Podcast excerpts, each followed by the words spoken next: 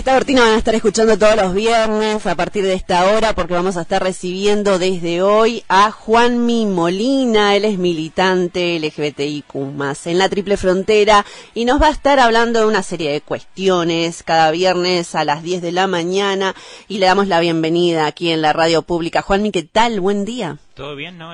vos, cómo estás, Basilio? ¿Todo, bien? bien? Bien, ¿Cómo va la audiencia del otro lado? Espero que bien.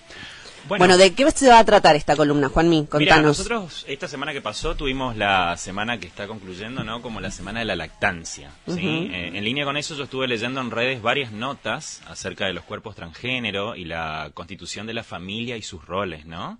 En específico el rol de las nuevas masculinidades y a partir de esa concepción de diversidad, de diversidad sexogenérica, ¿no? Empecé a reflexionar sobre cómo hoy los padres también dan la teta o incluso llevan adelante la gestación, ¿sí?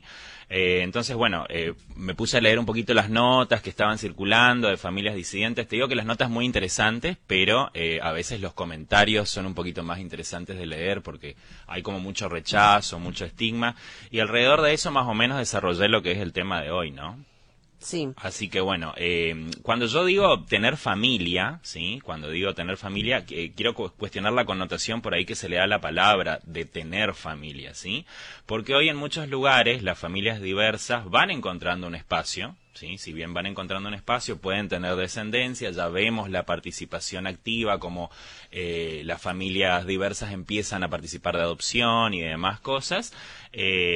vos fijate que existe una forma de cómo se las incluye, ¿no? Entonces siempre vamos a apelar a esto. Y eso porque la familia eh, heterosis todavía sigue dominando como todo el esquema, incluso de, o sea, son la base de la sociedad como institución, pero todavía se tiene en cuenta que es mamá, papá, hijo, hija. Exactamente. Vos fijate que esto ya nos habla de un mandato social porque hay formas y formas de hacer las cosas, como te venía diciendo. Entonces, pensemos nosotros a lo largo de la historia cómo las comunidades LGBT van construyendo su familia eh, en base a la resignificación del abandono o del rechazo, ¿no? Esto viene de una desigualdad o un impedimento que muchas veces es estructural, ¿sí? Porque las personas LGBT son expulsadas, por ejemplo, de sus hogares y necesitan, por lo tanto, encontrar otra forma de contención y validación social, ¿no? Eh, sin ir más lejos, acá en la militancia nosotros nos hemos conocido con gente acá de Foz, de la ciudad vecina de Foz de Iguazú. Está la famosa Casa de Amalu, ¿sí? Eh, la Casa de Malu hoy en día es una ONG, ¿sí? Pero nace como una familia, como un lugar de acogida que brindó apoyo a las identidades trans. Entonces ahí ya empezamos a resignificar el concepto de familia y vamos saliendo un poquito de lo que es la familia tradicional.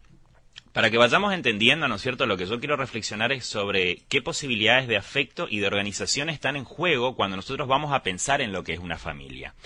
Eh, cuando vamos a pensar en el casamiento, en un reconocimiento del Estado y cómo esos encapsulamientos generan automáticamente una zona de no pertenencia, ¿sí? A nivel social, eh, como una suerte de esto sí vale y esto no vale, ¿sí? Eh, en línea con lo que vos comentabas antes, el parentesco es siempre visto como heterosexual, ¿viste? Es heteronormativo. Eh, de hecho, hay un trabajo antropológico que yo tengo acá anotado, que se llama Una sociedad sin padres ni maridos, que después si lo quieren googlear, lo quieren buscar, está bueno. Eh, este trabajo fue presentado en 1997 y trae un descubrimiento bastante peculiar cuando se documenta por primera vez una, una sociedad en la cual no existe una posición o una función paternal o marital. ¿sí? Eh, hay otras, eh, otros, otros intelectuales en la época que empezaron a hablar de que el, hombre tal vez estaba excluido en esa sociedad, pero la realidad es que eh, esa sociedad no lo, no lo, contemplaba en un rol activo, ¿no? Por ejemplo, cuando se habla de la crianza, ¿sí? La crianza es algo que se hace desde la comunidad en la que todos participan criando las, las infancias nacidas de, de, esta sociedad, ¿no? Entonces es un, eh, es un artículo muy interesante de leer como por ahí para ir desdoblando un poquito el significado de familia y entender de que familia tradicional es una cosa, pero también existen otros tipos de familia que van entrando hoy al debate. Eh, bien, vamos a saltar al año 2002. A ver. En el año 2002, sí, eh, tenemos, eh, se empiezan a discutir las cuestiones relativas al, casamiento homosexual en Francia, ¿sí? Eh, y esas cuestiones traen una serie de debates centrados en discursos, ¿sí? Que se dividen entre el conservacionismo y el progresismo. Vos fijate eh, que acá surgen un par de preguntas que yo más o menos las la, fui numerando, ¿no? ¿Quién puede o no casarse? ¿Sí? ¿Quiénes son reconocidos como familias? Eh, ¿Solo el Estado puede decidir eso? ¿Nosotros entregamos ese poder al Estado sin disputarlo o debatirlo? Eh, y si solamente con este reconocimiento estatal nosotros vamos a ser capaces de reconfigurarnos como seres dignos de, ¿sí? ¿Será que no estamos todavía, en línea con este pensamiento, de alguna forma encadenados a una noción súper condicionada del sujeto del derecho, o sea, de a quién le damos el derecho de participar? Eh, y esto queda evidenciado ya, ya en el 2002, cuando empiezan a, abrirse estos debates de, eh, de, la condición igualitaria de nuestras sociedades, ¿no? Eh, bueno, el problema es que cuando vamos generando nuevas identidades, ¿sí? es sobre esta forma política basada en la identidad heterosexual y en la familia tradicional, nosotros empezamos a abrazar una serie de cuerpos. Y así como abrazamos una serie de cuerpos, marginamos a otros. O sea, relegamos a otros. Entonces, cuando hablamos de casamiento, por ejemplo, casamiento homosexual, de familias monoparentales, también creamos nuevos apartados. Y esto es interesante de, de repensarlo, ¿no? Por ejemplo, si vamos a hablar de eh, lo que es la comunidad homosexual, de la cual yo formo parte, eh, tenemos un mandato que dice, esto acá es lo que esperamos de un homosexual, en línea con esto, ¿no?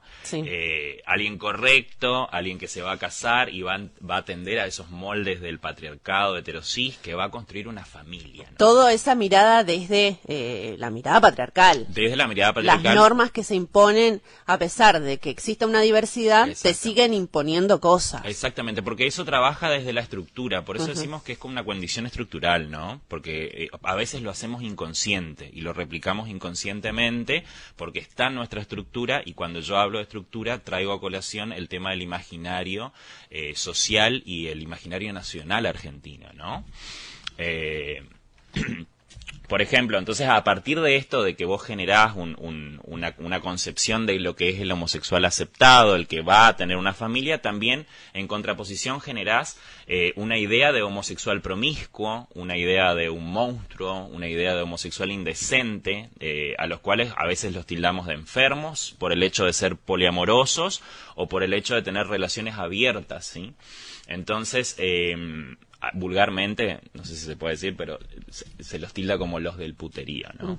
Entonces, eso es, es interesante eh, verlo, cómo empiezan a existir, eh, si bien empezamos a pedir una participación y la participación se nos está dando, eh, empiezan a, surgir nuevos estereotipos que deberíamos seguir para ser aceptados o para encajar en la sociedad.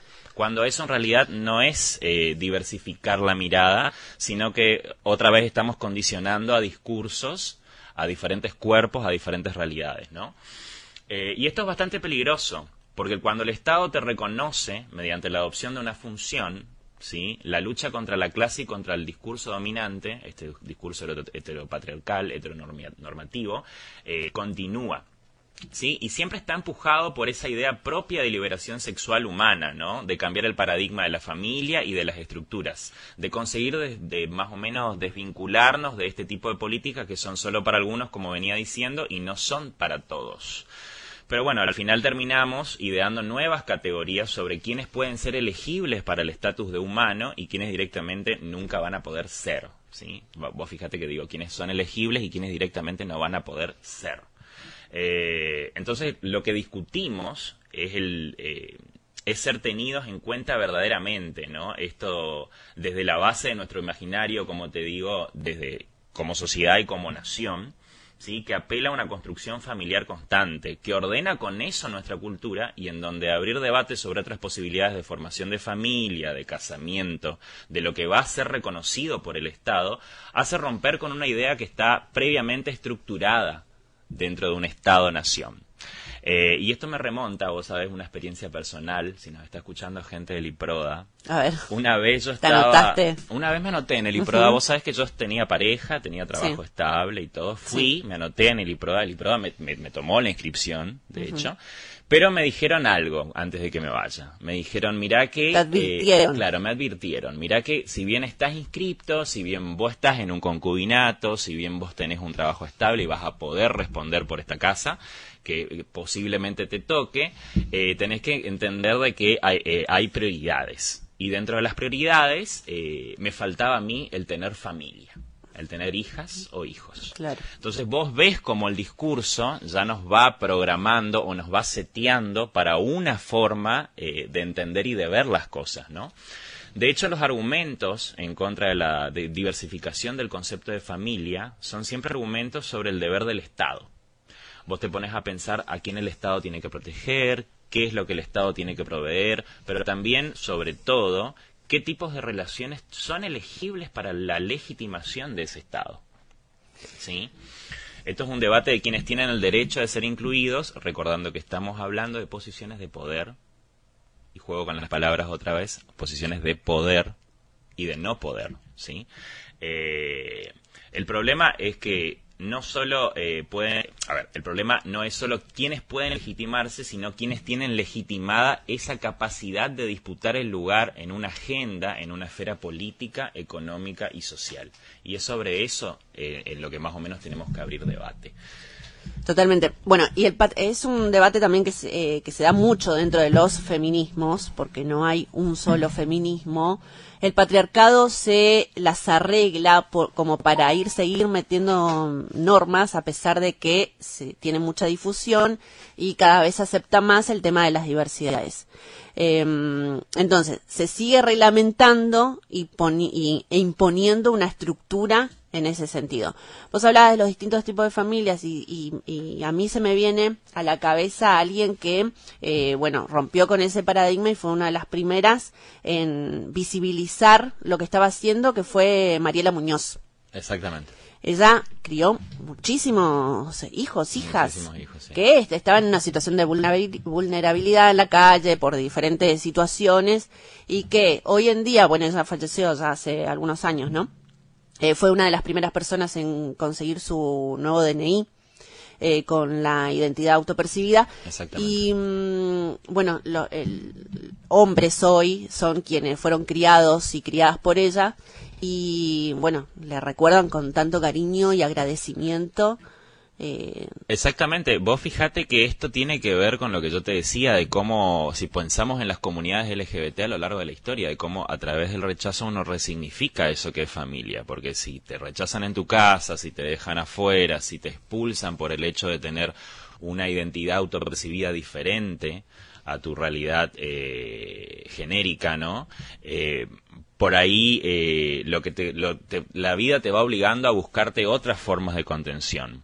Y eso también es una familia. totalmente. Entonces hay que romper Las con redes eso. que se arman y la crianza en comunidad eh, se habla muchísimo también. eh, Exactamente. Como- Porque vos, vos eh, tenés presente que cuando hablamos de reconocimiento cultural, ¿sí? De una familia, también estamos hablando del reconocimiento de un cuerpo, ¿sí? De, de- de los cuerpos que componen una familia, de, la, de, la, de la pareja, si es que existe, ¿no?